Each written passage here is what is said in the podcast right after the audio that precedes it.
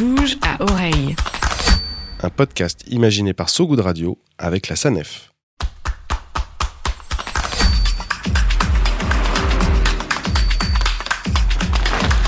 De bouge à oreille. Bouge à oreille. Salut toutes tous, bienvenue sur So Good Radio. Ça vous est déjà arrivé de souffrir du train-train quotidien, d'avoir le nez dans le guidon et de vouloir malgré tout tenir le cap, d'insister pour mettre le pied à l'étrier histoire de ne pas pédaler dans la smoule? Si c'est le cas, vous êtes dans la bonne direction. Là où le bruit court, où les solutions tiennent la route, où les secrets de Polichinelle sont partagés en mouvement, de bouge à oreille. Bouge à oreille, c'est un podcast So Good Radio dédié aux mobilités de demain.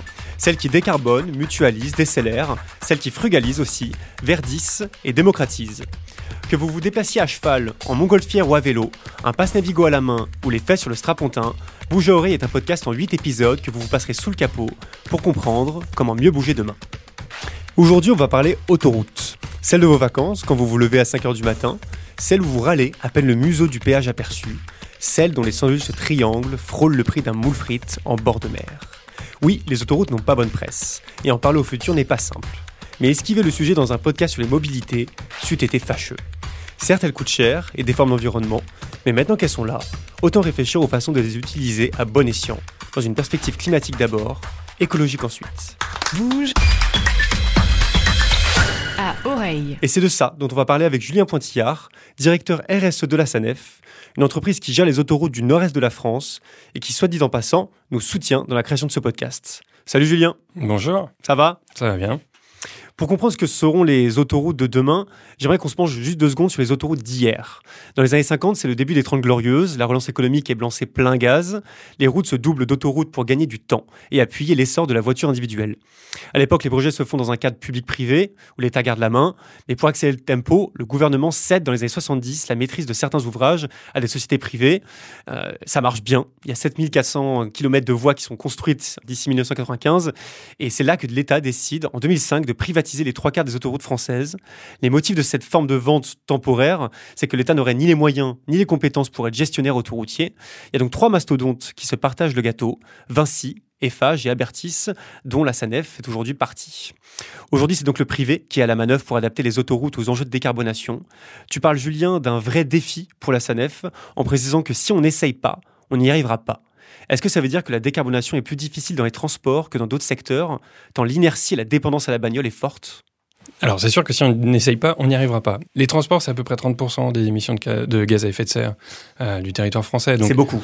donc c'est beaucoup et, et on ne peut pas euh, imaginer euh, respecter les accords de Paris si on ne fait pas beaucoup sur les transports. Alors il y a une manière de réduire de 30% les émissions de gaz à effet de serre, c'est de plus se déplacer du tout. Donc euh, on arrête euh, tout, on ne fait plus que de la marche à pied, Du vélo, du vélo, euh, voilà. de trottinette éventuellement. Voilà, euh, peut-être un peu de vélo électrique, ça permet d'aller un petit peu plus loin, mais bon, ça, ça émet un petit peu de CO2 aussi.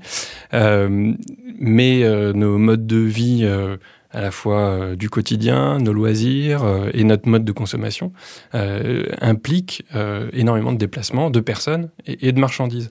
Donc, euh, si on veut continuer à pouvoir vivre euh, d'une certaine façon, euh, ça implique un peu de, de transport. Et donc, ces transports-là, il faut les décarboner. Voilà. Ouais. Donc, on n'a pas vraiment le choix. Et c'est vrai que les routes, c'est à la fois pour aller au boulot, euh, pour aller en vacances, mais c'est aussi euh, le fret dont on va parler. C'est voilà, c'est l'eau qu'on approvisionne lors de stress hydrique dans certaines régions. C'est euh, les masques qu'on a acheminés lors de la crise sanitaire. C'est toute la nourriture qu'on amène dans les villes. Donc c'est un gros sujet et c'est pas un- une question optionnelle la question des, des transports routiers. Euh, pour rappel, donc comme tu disais, les transports français, c'est 31% des émissions de gaz à effet de serre, presque deux fois plus que l'agriculture, euh, par exemple. Et dans ces 31%, les transports routiers représentent plus du 9 dixième des émissions. Donc, euh, c'est à propos que tu sois là pour en parler. Pour moitié, il s'agit des véhicules des particuliers. Le reste, c'est des poids lourds et des utilitaires. On va commencer par ce qui est le plus concret pour nous tous, l'autoroute pour le boulot euh, et les vacances, grosso modo. Comment vous faites en tant qu'entreprise privée, concessionnaire autoroutier, pour réduire les mobilités carbonées euh, des particuliers? Quelle est votre marge de manœuvre finalement face à un trafic qui continue à augmenter? Tu as rappelé un petit peu l'histoire des, autoroutes et des, sociétés d'autoroutes. Clairement, euh, nous, notre rôle, il nous est fixé euh, par l'État. Euh, il est de construire à l'époque et d'entretenir certaines autoroutes qui ont été là aussi décidées par l'État, dont le tracé a été décidé par l'État, et ensuite de les, de les maintenir en, bon état et de faire en sorte qu'on puisse y circuler en toute sécurité. Donc ça c'est notre rôle. Ça, c'est la gestion, l'exploitation. Voilà, la gestion, l'exploitation, la maintenance de ces autoroutes. Donc, dans le fond, il n'y a, y a, y a, pas explicitement dans notre rôle le fait de le décarboner. Simplement, euh, on est un peu comme tout le monde, on se projette dans l'avenir et on voit bien que euh, euh, si euh, nos autoroutes ne sont pas utilisées de façon décarbonée, eh bien un jour euh, il y aura plus d'autoroutes. Enfin voilà, on, on, fermera boutique. Donc finalement c'est presque une question de survie pour nous aussi de voir comment est-ce qu'on peut utiliser ces autoroutes de façon décarbonée. Est-ce que ça veut dire que vous avez aucune, il y a aucune demande de l'État d'agir sur les questions de décarbonation pour les concessionnaires privés? C'est quelque chose de votre propre initiative? Ah Non non, enfin il y, y, a évidemment l'État, heureusement l'État est évidemment tout à fait conscient de, de, de du besoin et de l'urgence euh, d'agir. Euh, maintenant, dans nos contrats qui ont été signés dans les années 60, il n'y avait pas euh, l'objectif de décarboner le, le transport. C'était absolument pas le sujet. Le sujet, il était de couvrir la France d'autoroutes le plus vite possible pour désenclaver des régions, pour, pour améliorer justement le fret, la, la, la circulation des biens et des personnes. Donc, Aujourd'hui, euh, nos contrats, qui sont un peu les mêmes, enfin qui évoluent de temps en temps, mais qui euh, majoritairement sont inchangés depuis les années 70, euh, ne prévoient pas explicitement ce sujet-là. Mais bien évidemment, nos interlocuteurs euh, dans toutes les branches de l'État et nous-mêmes, euh, on essaie de trouver toutes les solutions pour euh, travailler sur cette décarbonation. Alors, il y a une certaine forme d'ancienneté finalement dans les contrats qui ont été passés euh, à l'époque, parfois aussi dans les projets autoroutiers qui sont encore envisagés, parce que c'est des projets autoroutiers qui viennent de loin, parfois de 20 ans, de 30 ans, on va y revenir, ce qui fait que parfois certains paramètres, certaines contraintes écologiques, dans l'acception globale du mot, ne sont pas envisagés. Euh, pour ce qui est envisagé en termes de solutions, il y a la question de la mobilité partagée, qu'on a, dont on a déjà parlé dans un, dans un épisode précédent pardon, sur le covoiturage notamment, avec euh, le directeur de Mobicop, une coopérative dédiée euh, principalement au covoiturage. Euh, il y a plusieurs exemples qui sont déjà lancés. À Grenoble, il y a un tronçon de la A48 qui est par exemple réservé au covoiturage. Il y a plusieurs villes aussi qui prévoient d'aménager des voies réservées donc au covoiturage et à tout type de véhicules en commun, que ce soit des bus, des taxis, des voitures remplies ou à faible émission. En tant que société d'autoroute, est-ce que vous travaillez sur ce type d'aménagement avec des collectivités? Sur, la, la, mobilité des personnes et donc les véhicules légers, comment est-ce qu'on peut décarboner? On peut décarboner d'abord en disant bah, on met plus de monde dans une voiture. Donc euh, voilà, donc le covoiturage c'est à peu près euh, à peu près naturel. Euh, Avoir des bons taux de remplissage. Voilà, voilà augmenter le taux de remplissage de, des, des, véhicules qui utilisent l'autoroute. Euh, nos, nos, autoroutes, elles sont parfois elles relient deux villes, mais elles sont aussi très souvent en zone urbaine, notamment en, en région Île-de-France, mais je sais pas autour d'Amiens par exemple, autour de, de Rouen. On, est, on fait partie du réseau urbain quasiment, enfin des, des axes rapides urbains, et c'est sur ces axes-là qu'il y a aussi beaucoup de congestion et, euh, et où le covoiturage est particulièrement pertinent parce qu'il y a aux heures de pointe, en tous les cas, des trajets qui, peuvent être partagés plus facilement. Donc c'est sur ces tronçons-là, euh, finalement, que, euh, que l'effort peut se, se, concentrer. Et à ce moment-là, la solution d'avoir une voie réservée est hyper pertinente parce que, certes, le covoiturage, prendre l'autoroute à deux, euh, plutôt que chacun dans sa voiture, ça fait économiser bah, 50% du carburant, ça fait économiser du péage s'il si y a du péage, ça, ça, ça évite d'amortir deux voitures. Donc, donc c'est économiquement très intéressant de toutes les façons. Après, ça peut être en plus sympathique si la personne à qui on covoiture est sympathique. ça dépend. Euh, voilà. Euh, et écologiquement, c'est intéressant parce que ça fait moins d'émissions. Euh, en revanche, euh, aujourd'hui, euh, on se dit qu'une voie réservée, c'est une façon de donner un coup de pouce à cette pratique-là en disant, en plus, ça peut être plus rapide parce qu'il y a quand même la rupture de charge, il faut quand même attendre votre covoitureur, etc. Donc on peut perdre des petites minutes euh, un peu précieuses le matin, comme euh, si, comme moi, on n'est vraiment pas du matin. Euh, et ben si en plus on peut, si en revanche on peut utiliser une voie réservée et passer devant quelques voitures d'autosolistes, bah, ça, voilà, ça, ça, renforce l'attractivité du, du, mode de transport. Ouais, c'est toujours appréciable et c'est presque une forme d'écologie populaire étant donné qu'elle elle peut être accessible à, tout un panel, à toute une sociologie de personnes.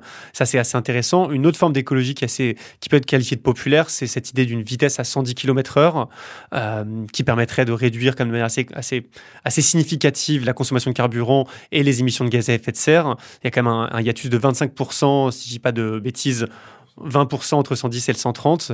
Euh, donc ça, c'est une première, une autre piste. Une autre, une autre piste également, c'est l'électrification des véhicules, qui est peut-être un peu moins euh, dans cette logique d'écologie populaire parce que ça coûte cher d'acheter un, véhicule neuf. Euh, en tout cas, c'est des, des, effets qui peuvent être assez intéressants pour réduire nos émissions. Est-ce que la hausse des prix des carburants, c'est pas un bon moment pour lancer de telles initiatives sur des premiers tronçons d'autoroute? Bah, Si, évidemment. Bon, nous, on pas attendu la hausse du prix carburant, on l'avait pas deviné, comme tout le monde. Évident d'être devant là-dessus. Voilà. Euh, donc on avait lancé euh, déjà euh, il y a euh, un an et demi un grand programme pour équiper toutes nos aires de service. Donc avant la fin de l'année, on aura équipé toutes nos aires de service de stations de recharge à forte puissance, plus de 150 kW pour ceux qui pour ceux qui roulent déjà électrique et qui voient de quoi je parle. Qui voient l'ordre de grandeur. Voilà. Donc c'est vraiment c'est histoire de faire un plein rapidement parce qu'une aire de service, même si nos aires de service sont absolument magnifiques, on n'a pas forcément envie d'y passer ses, vacances. Euh, donc là, là, on fait un plein en 15-20 minutes. Donc c'est vraiment, euh, en termes de cas d'usage, c'est pertinent. Et alors venons-en euh, avant la deuxième partie au fret autoroutier, qui est un sujet aussi extrêmement important. Loin d'être anecdotique, tant il vascularise notre société. concrètement, le problème, c'est que 90% du fret français, ça tourne au fossile. Ça représente 9% des émissions de gaz à effet de serre de la France. Et dans un rapport de mars 2022, le think tank de Shift Project préconisait d'abaisser la vitesse des camions et d'électrifier la flotte, c'est un peu comme pour les, particuliers, mais aussi de développer un report vers le transport ferroviaire et fluvial. Le ferroviaire était assez élevé en termes de taux euh, à l'époque, en termes de pourcentage, autour de 20, 20, 20 25%. Il a vachement baissé, descendu à 7%. Est-ce que vous, de votre côté, vous dialoguez avec l'État, éventuellement les collectivités, pour essayer de développer euh, ce report modal, sachant que la question qui sous-tend celle-ci, c'est est-ce qu'une entreprise dont le modèle économique est porté vers la rentabilité a intérêt à baisser sa propre fréquentation? Posé comme ça, la réponse c'est non. entreprise euh, qui euh, vend des, des, pommes a tout intérêt à ce que les gens euh, achètent plus de pommes que moins de pommes. Logique. voilà. mais comme je l'ai dit, pour nous, c'est vraiment une question de, de, de survie, en fait. à titre individuel, enfin, chacun peut être conscient ou pas de l'enjeu environnemental, mais à titre collectif, pour nous, c'est vraiment soit nos autoroutes sont le support d'une mobilité décarbonée, soit ils ne seront plus. Voilà. Donc, donc, donc, c'est pas une option non plus de réfléchir au fret. Euh, comme tu as dit, c'est la moitié des émissions en gros hein, sur autoroute, le, fret, euh, donc le, transport de marchandises. Donc euh, bon, bah, une fois qu'on a électrifié toute la flotte des voitures, une fois qu'on a mis quatre personnes dans chaque voiture, etc. Bah, il y a toujours la moitié des émissions qui sont faites par des camions diesel. Donc ça, donc, donc c'est pas c'est pas facultatif. On doit doit s'y intéresser. Les solutions techniques aujourd'hui, enfin il y en a plusieurs. Évidemment, il y, a, plein de trucs qui se lancent. Il y a plein de euh, il y a beaucoup de travail des constructeurs sur euh, des camions euh, électriques, des camions hydrogène, voilà. Pour l'instant, il n'y a pas de une espèce de consensus comme il y en a eu sur la voiture électrique. Enfin, qui, voiture électrique qui peut poser d'autres questions, mais en tous les cas sur la décarbonation de, la voiture, c'est ça l'option qui est retenue. pour les camions, il y a encore voilà différentes pistes euh, euh, envisagées. Et donc, du coup, nous, on essaie de travailler sur chacune de ces pistes-là. Euh, le, report modal, il peut se faire. si l'offre de fret ferroviaire est là, bah, il se fera. voilà. Et si elle est suffisamment intéressante économiquement aussi, il se fera. Enfin, évidemment, on fera rien pour euh, s'y opposer. Euh, et même parfois, on peut essayer de l'accompagner euh, avec des, accès à des plateformes de, de transport, de, travailler en bonne intelligence. Voilà. Donc ça, ça, ça, ça c'est des projets qui ont, qui existent. voilà. Maintenant, je pense qu'il y a aussi sur la décarbonation des camions des, des, choses à faire et qui vont aller beaucoup plus vite qu'on l'imagine en réalité. Juste un tout petit chiffre, nous, sur nos autoroutes, chaque année, on voit 30 millions de voitures différentes euh, passées sur nos autoroutes, euh, françaises et étrangères. En termes de camions, on n'est même pas à un demi-million. Donc, euh, c'est beaucoup moins de, véhicules à changer. Voilà, c'est beaucoup plus cher parce que électrifier un camion, ça coûte beaucoup plus cher que d'électrifier une voiture, mais c'est beaucoup moins de, camions. donc le volume est plus réduit. Le volume est plus réduit, donc la bascule pourrait aussi se faire plus rapidement. Bouge à oreille. Pour mieux comprendre comment adapter les autoroutes au monde à venir, on a à l'autre bout de la ligne Béatrice Jarige, économiste et chef de projet mobilité longue distance au sein du think tank français de Shift Project. Donc Béatrice, vous avez travaillé sur la décarbonation des transports. Euh, concernant les autoroutes, euh, qui sont ce qui nous euh, réunit aujourd'hui, quels sont selon vous les leviers qui sont les plus stratégiques et les plus efficaces pour réduire nos émissions? Incontestablement, une piste privilégiée pour réduire les émissions de la route, c'est l'électrification des usages. puisque le véhicule électrique, y compris un cycle de vie en tenant compte de, de la construction de la voiture plus de celle de la batterie, est, est, bien plus performant en termes d'émissions sur, le, sur le cycle de vie que la voiture thermique. Associé au, passage à l'électrique, il faut absolument contenir le, poids du véhicule qui a eu tendance à augmenter au cours des dernières années et, qui pourrait augmenter encore euh, si on, continue à voir euh, des, des SUV électriques euh, se développer massivement. Donc il faut des véhicules petits, légers, et puis également augmenter le taux d'occupation des véhicules. Donc le, le, convoiturage est bien sûr une très bonne chose donc on voit que c'est tout un, tout un panel de solutions et pas une solution magique qui permettra de, de réussir cette décarbonation. Euh, l'autre question que je me posais, c'est est-ce que vous voyez des différences en termes d'investissement euh, et de, de, de, projets futurs entre une exploitation publique et une exploitation privée euh, des autoroutes français?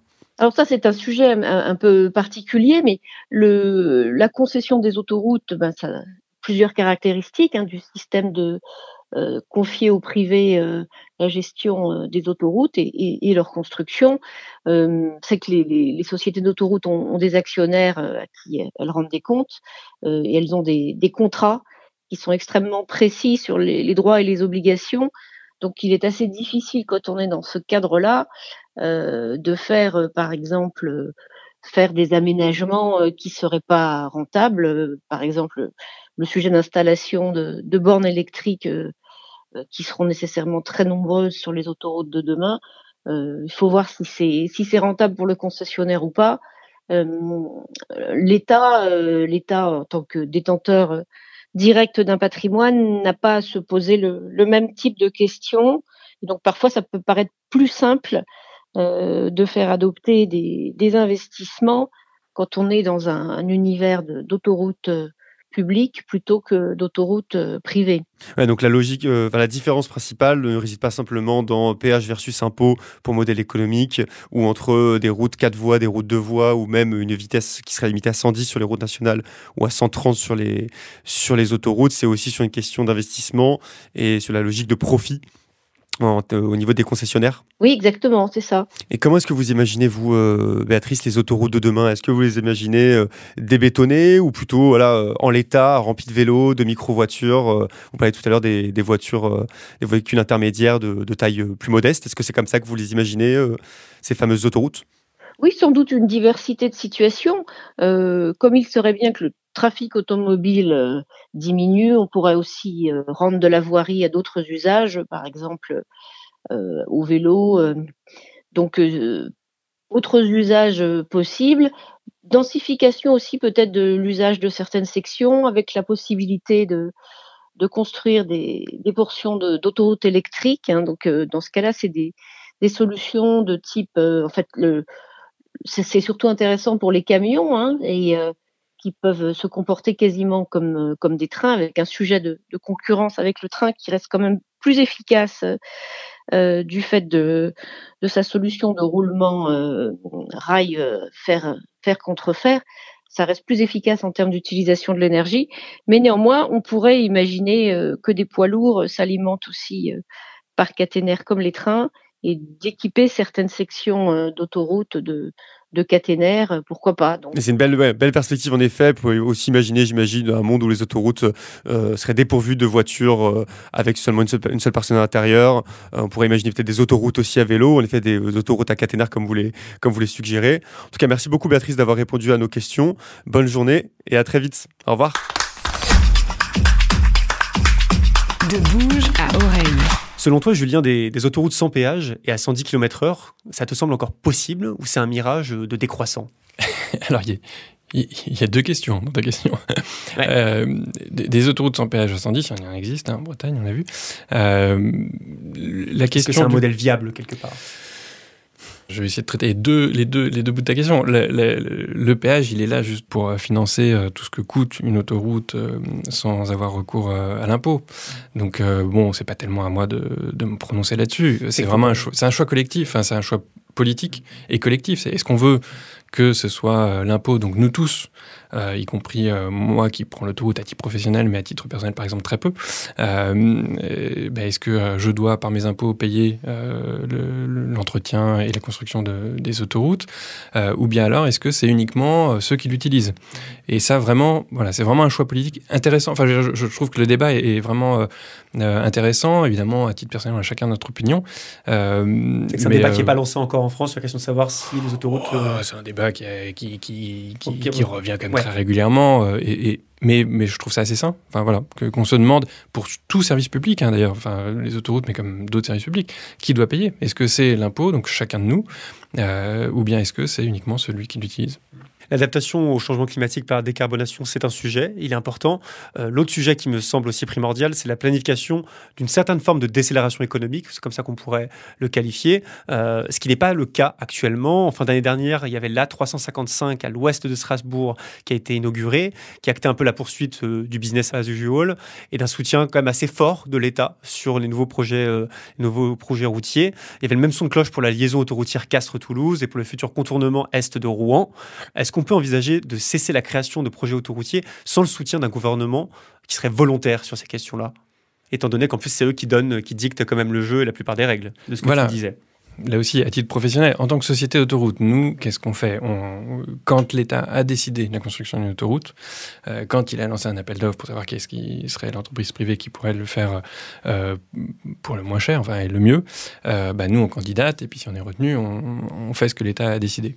Parce qu'en tant que tel, les concessions que vous avez, là, par exemple, pour la SANEF, c'est une concession jusqu'en 2032. C'est-à-dire que vous avez quand même, voilà, jusqu'à 2032, c'est vous qui gérez l'exploitation et la gestion des autoroutes. Est-ce que ça donne pas quand même une certaine certaine sécurité et une marge de manœuvre suffisante pour pouvoir prendre un petit peu de liberté par rapport à ce que l'État peut prodiguer euh, Non, ça donne une certaine visibilité sur des projets pour, euh, pour lancer des, des projets, notamment sur la décarbonation, par exemple. De se dire de toutes les façons, euh, a priori, on est là encore là pendant 10 ans.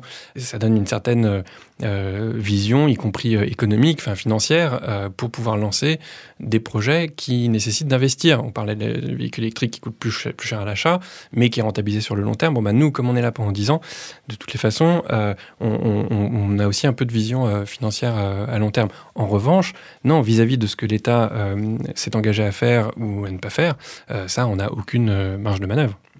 Ce qui est intéressant, c'est qu'aussi il peut y avoir aussi un dissensus au niveau euh, régional ou, au niveau euh, local. Typiquement à Rouen, la métropole, elle a voté contre le projet euh, dont, dont, je parlais tout à l'heure et a retiré sa participation financière. C'est-à-dire qu'il y, a différents échelons, différents rapports de force. Est-ce que c'est possible aussi de travailler avec des collectivités main dans la main sur ce genre de projet? Alors, ou de non-projets en l'occurrence. Là, je, là, je vais avoir une réponse très personnelle. C'est que moi, je suis ravi de voir que sur chacun de ces projets-là, chacun peut s'exprimer. Enfin, et que des, oppositions s'expriment, et que des promoteurs du projet s'expriment, et puis que les arguments soient confrontés, et qu'à un moment, enfin, enfin, pour moi, c'est plutôt le signe d'une démocratie, euh, euh une certaine pluralité, et voilà, du dialogue qu'on soit pas tous du même avis, ça, relève, enfin voilà, tant, mieux. Enfin, d'avoir une démocratie qui, au final, arrive à prendre une décision et à la mettre en œuvre en disant c'est l'intérêt général, euh, et, parfois cet intérêt général peut se, frotter à des intérêts particuliers. Euh, et donc euh, voilà, mais qu'on qu'on arrive à prendre collectivement des décisions, je trouve que c'est plutôt positif. Voilà. après, chacune de ces décisions, bah moi j'ai mon propre avis. Dans les nouveaux projets, justement, on entend souvent la volonté de construire des parkings gratuits de covoiturage, des abris pour deux roues, des arrêts de bus. Donc toujours pour cette, idée de favoriser l'intermodalité.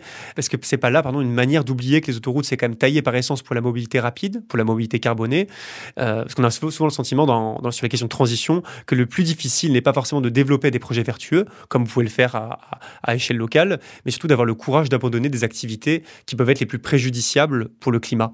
Ben, nous, dans, les projets qu'on pousse euh, aujourd'hui, euh, il y a Enfin bon, il y, a de tout, mais il y a beaucoup effectivement de, d'investissements sur du covoiturage, sur de la voie réservée, sur du pôle multimodal et sur la décarbonation euh, des transports.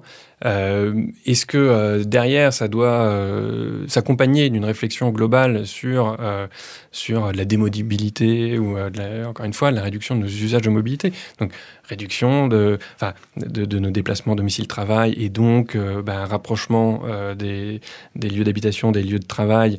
Mais ça, ça veut dire qu'un certain nombre de régions qui restent peuplées pas que grâce à l'autoroute, mais aussi grâce à l'autoroute, bah, ont plus de mal à se maintenir peuplées parce que les gens ont besoin de travailler. Donc, du coup, bah, ça veut dire qu'il y a des régions qui sont un peu moins habitables qu'elles le seraient avec, avec une autoroute. pour, les, pour les loisirs, c'est pareil. Ça veut dire, juste dire qu'il faut que collectivement, on se dise, bah, je vais moins loin pour mes loisirs. Enfin, différemment évidemment. Hein. si je peux y aller en vélo, je vais y aller en vélo. Mais si je peux pas y aller en vélo, il faut que j'y aille différemment. et donc, probablement moins loin. Puis sur le fret, ça veut dire aussi, euh, bah, aujourd'hui, euh, euh, vous consommez des fruits qui viennent d'à peu près partout en Europe ou dans le monde. et en Europe, ils viennent par autoroute. Bon, bah, s'il n'y a pas d'autoroute, ça veut dire aussi consommer différemment c'est intéressant d'intégrer euh, cette, logique un peu systémique et de rendre compte que, en effet, tout est, relié dans nos consommations et dans nos, revendications aussi. Euh, on se rend compte que c'est quand même les usages qui sont à être changés, mais aussi les imaginaires. Et si on parle justement des imaginaires, euh, pour terminer l'interview, j'aimerais qu'on prenne un petit peu de hauteur. Si on s'imagine être en 2030, euh, et qu'une grande loi climat, climat-énergie est passée au Parlement, que les concessions ne sont pas renouvelées, on serait désolé pour vous, cela dit.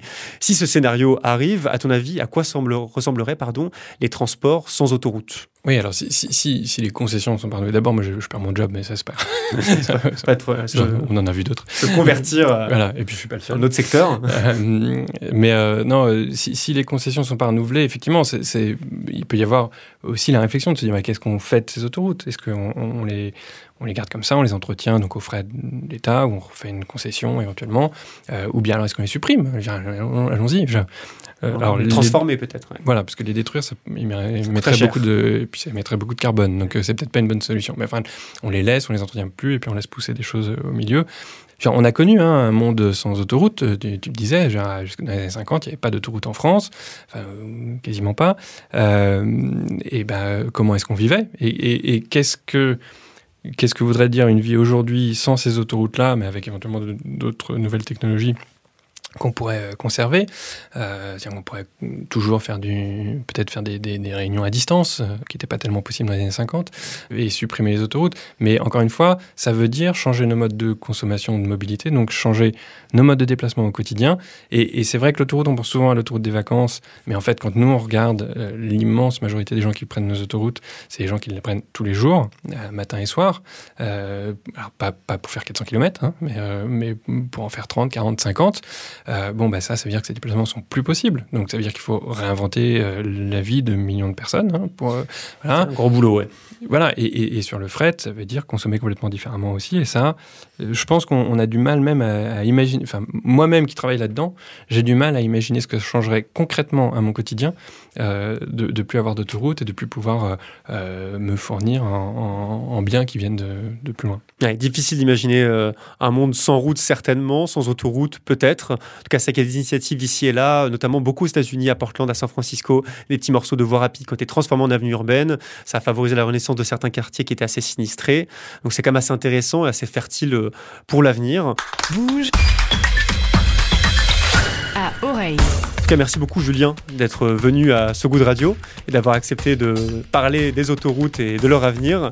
Merci également à Ronan pour la direction éditoriale ainsi qu'à Sullivan et Océane pour la technique. On se retrouve le mois prochain pour un nouvel épisode de Bouge à oreille, le podcast des mobilités de demain qui en a sous le capot. En attendant le prochain épisode, je vous laisse sur notre petite chronique court-circuit animée par Ronan. Clap de fin à chaque épisode pour vous motiver à voyager local sans désordre global. Ciao Puisque le climat est en sueur et que nous devons collectivement réduire nos émissions de carbone, Bouge à oreille a décidé de vous emmener dans des villes presque identiques à celles de vos rêves.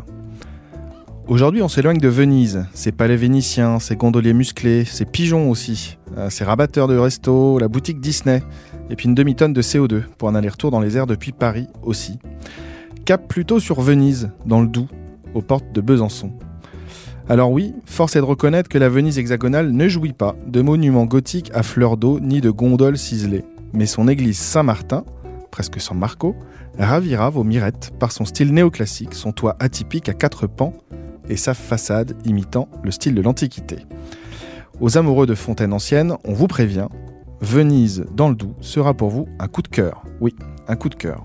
Rue Jean Moulin, vous découvrirez un lavoir couvert aux superbes pierres de taille, à peine plus loin, vous apercevrez au chemin des vignes et rue de la Source deux fontaines lavoir abreuvoir, idéales pour désaltérer toute la famille et même le chien si vous en avez un. Pas obligé d'en prendre un pour aller à se lavoir, évidemment. Si vous voulez casser la croûte, une touche sucrée vous attend au Délices de Venise, une boulangerie-pâtisserie réputée pour son pain à l'épeautre, son baba au rhum et ses tiramisu de toute beauté. La Venise italienne en serait presque jalouse, nous a-t-on dit. Mais venez tôt, le dimanche après 10h, les croissants et autres viennoiseries se font rares. Enfin, pour vous rafraîchir, allez donc piquer une tête dans l'oignon, une jolie rivière à un petit kilomètre du village. Vous pourrez louer des canoës-kayak à prix modique et même quelques paddles. Thomas, le gérant, se chargera de vous recevoir avec grande aménité, on n'en doute pas. Venise, bouge à oreille, t'embrasse.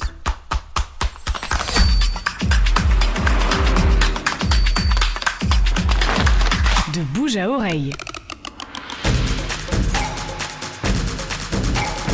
Bouge à oreille. On peut faire tellement plus. Peut-être sauver ce monde. So Good Radio. 10 minutes, pour sauver, le, monde. 10 minutes pour sauver le monde. La quotidienne info de So Good Radio.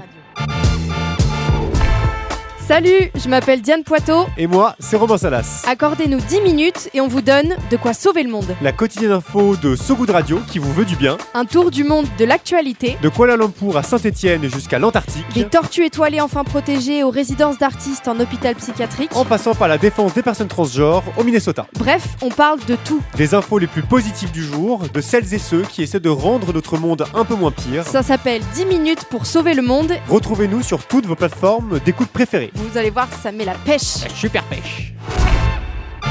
10 minutes, 10 minutes pour sauver le monde. So Good Radio. So Good